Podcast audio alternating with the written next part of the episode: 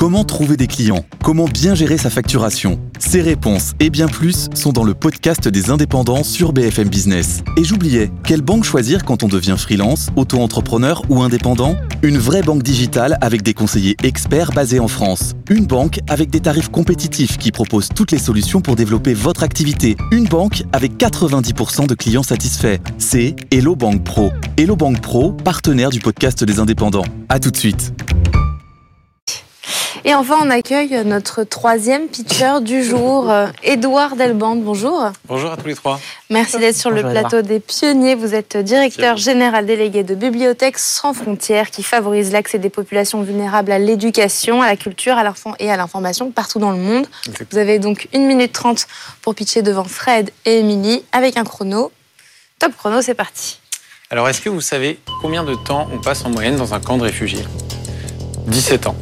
17 ans pendant lesquels, quand vous êtes un enfant, vous n'avez souvent pas accès à une éducation de qualité, il n'y a aucune forme de divertissement.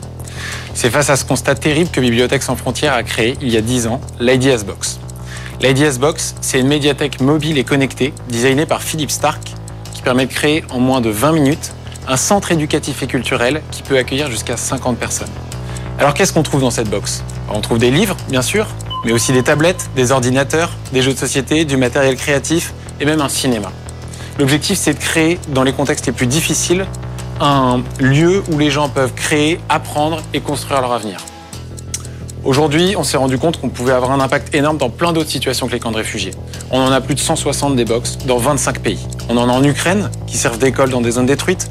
On en a en Afghanistan pour permettre aux filles de continuer à apprendre malgré l'interdiction des talibans.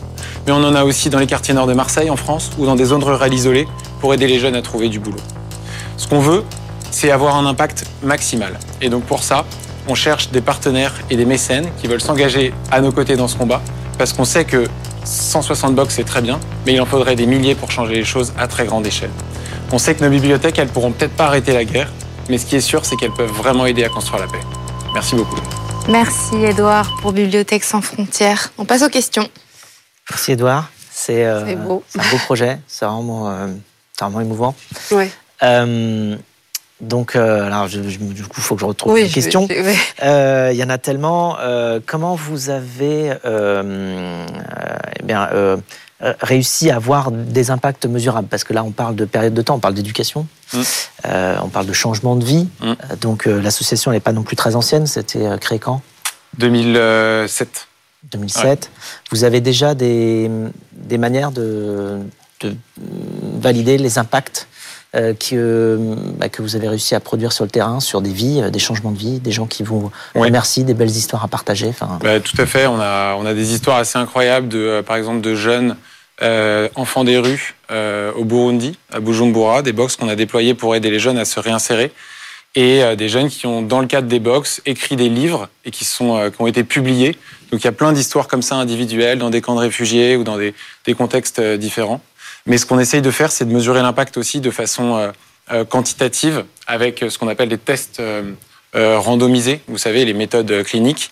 Et là, on mène bah, des évaluations où on mesure différents indicateurs sur la cohésion sociale, sur la confiance envers l'avenir, sur la diminution des tensions.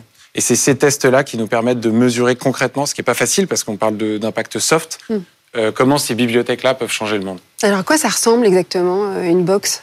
Alors une box, c'est euh, quatre grosses valises multicolores euh, qui tiennent sur deux palettes lorsque c'est replié, donc c'est très solide. Ça peut mm. être euh, déplacé facilement dans un, avion cargo, dans un pick-up, dans une pirogue.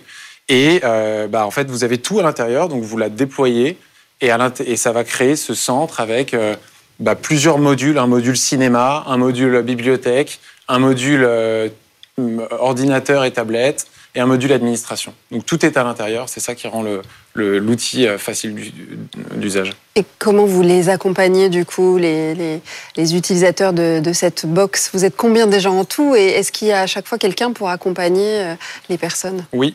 Alors, euh, donc on est, on est 150 chez Bibliothèques sans frontières. Et ce qui est important, c'est qu'on travaille systématiquement avec des partenaires de terrain donc avec des acteurs locaux qui peuvent être des associations, qui peuvent être des acteurs publics. Et en fait, c'est à eux qu'on fournit ces box. Et c'est eux qu'on forme à utiliser, à déployer ces box sur le terrain parce que c'est eux qui connaissent le mieux euh, les bénéficiaires de terrain. travaillez avec des entreprises? Oui, euh, C'est ça, j'ai entendu votre appel euh, euh, de, partenariat. Comment est-ce que vous travaillez avec elles et comment elles peuvent vous aider? Alors, il y a plusieurs formats. On a créé des, hum, formats d'engagement de, collaborateurs mmh. où on invite des collaborateurs à venir nous aider à trier des livres parce qu'on collecte aussi des centaines de milliers de livres par an en France. Donc, on a un super centre de collecte à Épône dans les Yvelines où les entreprises peuvent nous envoyer des groupes de collaborateurs pour nous aider à trier les bouquins. Et ensuite, il y a plein de formats d'engagement sur du mécénat de compétences euh, notamment.